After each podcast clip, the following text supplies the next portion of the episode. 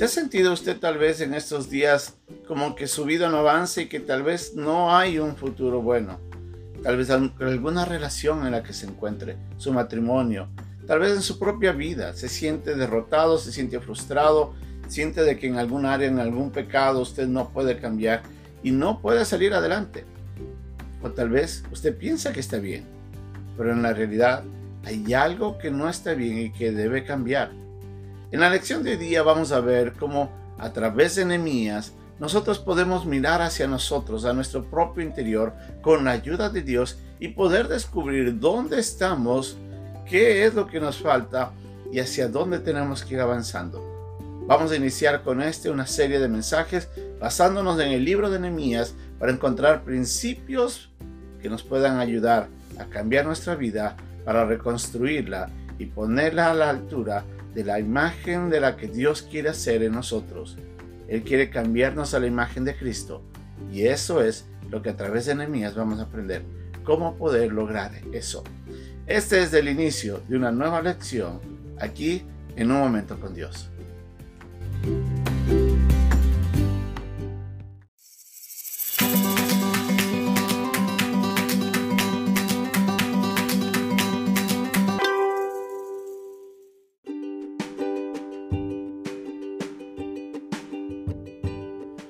Pasaje de día se encuentra en el capítulo 1, versículos 1 al 4 de Nehemías.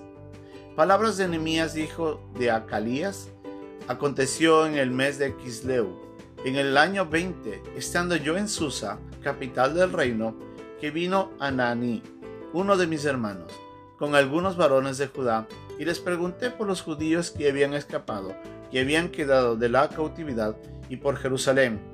Y me dijeron, el remanente, los que quedaron de la cautividad allí en la provincia están en gran mal y afrenta, y el muro de Jerusalén derribado, y sus puertas quemadas a fuego. Cuando oí estas palabras me senté y lloré, e hice duelo por algunos días, y ayuné y oré delante del Dios de los cielos.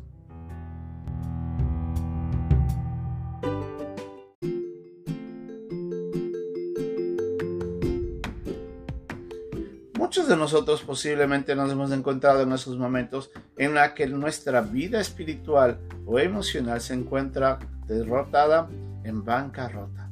Cuando parece que la vida no cambia, cuando parece de que todo lo que está por venir es lo único, una continuidad de la misma cosa. Nada va a cambiar, todo va a seguir igual, o peor aún, va a seguir en contra. Vamos a ir hacia abajo y en vez de encontrar solución va a haber mayor derrota mayores pérdidas.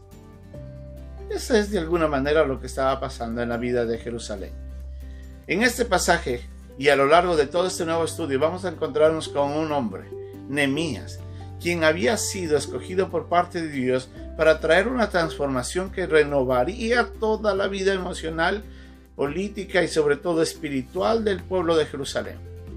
Nemías trabajaba como copero del rey ante él estaba una gran responsabilidad. Él tenía que velar por, la, por el cuidado del rey de, en ese caso persa, que era Artajerjes. Este rey confiaba en que a través de todo lo que pasaba por las manos de Nehemías era cuidado por parte del copero, quien probaba cada alimento y bebida para ver si no estaba envenenado. Ahí se encuentra nuestro querido amigo Nehemías. Ahora, curiosamente, el nombre Nehemías tiene un gran valor para nosotros. Recordemos que en el Antiguo Testamento, sobre todo en la vida de los judíos, los nombres siempre tenían un significado valioso. Cada nombre representaba algo importante. Y el nombre Nehemías en este caso significa consolación de Jehová. Le hago una pregunta. Usted en este momento tal vez se siente como que necesita ser consolado. Déjeme decirle, Dios es quien nos puede consolar. Dios es nuestro Dios de consolación. Y interesantemente, Dios iba a traer consuelo y eh, restablecer la vida emocional y espiritual del pueblo a través de este hombre. Vemos aquí como todo eh, comienza a encajarse. Ahora, para nosotros entender mejor todo lo que vamos a ir viendo, tenemos que iniciar con lo que pasa con Nehemías. Nehemías se entera de que habían venido unos hermanos que estaban allá en Jerusalén. Él andaba inquieto porque Esdras, un contemporáneo de él, ya había salido años atrás con un grupo de remanentes hacia la ciudad de Jerusalén para reconstruir lo que estaba.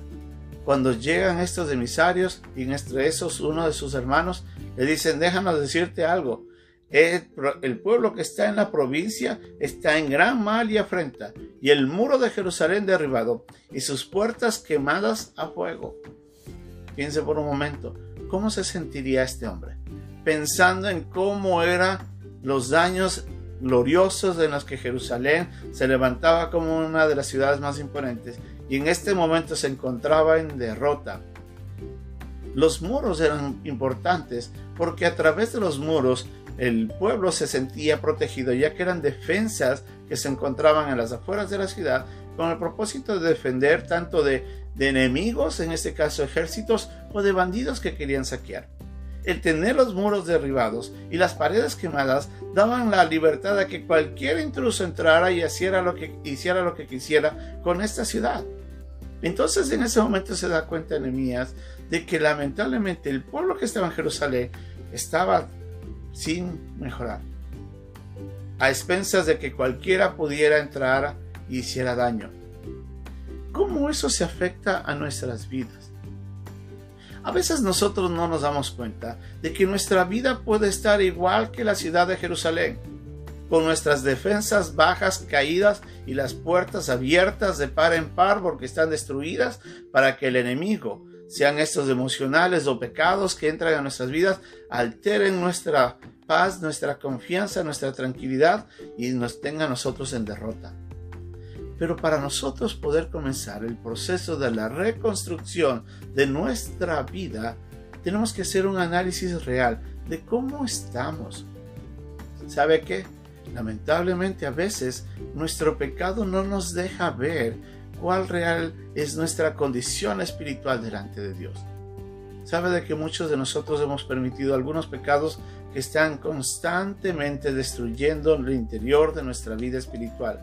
Hemos permitido de que estas puertas en las que en algún momento les abrimos, ahora ya no se puedan cerrar y el pecado entra una y otra vez y está destruyendo nuestras vidas. O peor aún, algún área emocional en el cual nosotros hemos permitido de que esto afecte y nos haya traído depresión, tristeza, dolor. ¿Qué hay de las relaciones? Sean esto en la familia, en los hogares, los matrimonios. ¿Qué hay en el área de la emoción personal? Usted se siente deprimido, se siente solo. Déjeme decirle, esa es la realidad de muchos. La única manera de poder comenzar realmente una reconstrucción de nuestras vidas es comenzando reconociendo que tenemos un error.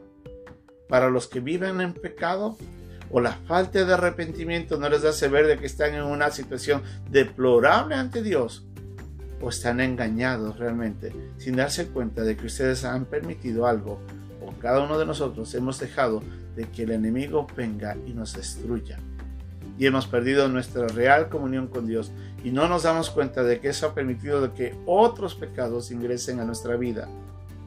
Así como Jerusalén, estamos en gran afrenta con nuestros muros destruidos y las puertas quemadas. Pero déjeme darle una esperanza. Con Dios es posible el cambio.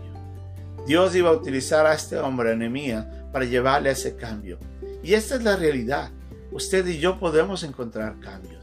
Nosotros con la obra de Dios en nuestra vida podemos restituirlo todo. Déjeme decirle algo. ¿Puedo ser sincero con usted? Yo fui un hombre que vivió en derrota por muchos años. Muchos años mi vida fue una vida lamentablemente hundida en pecados.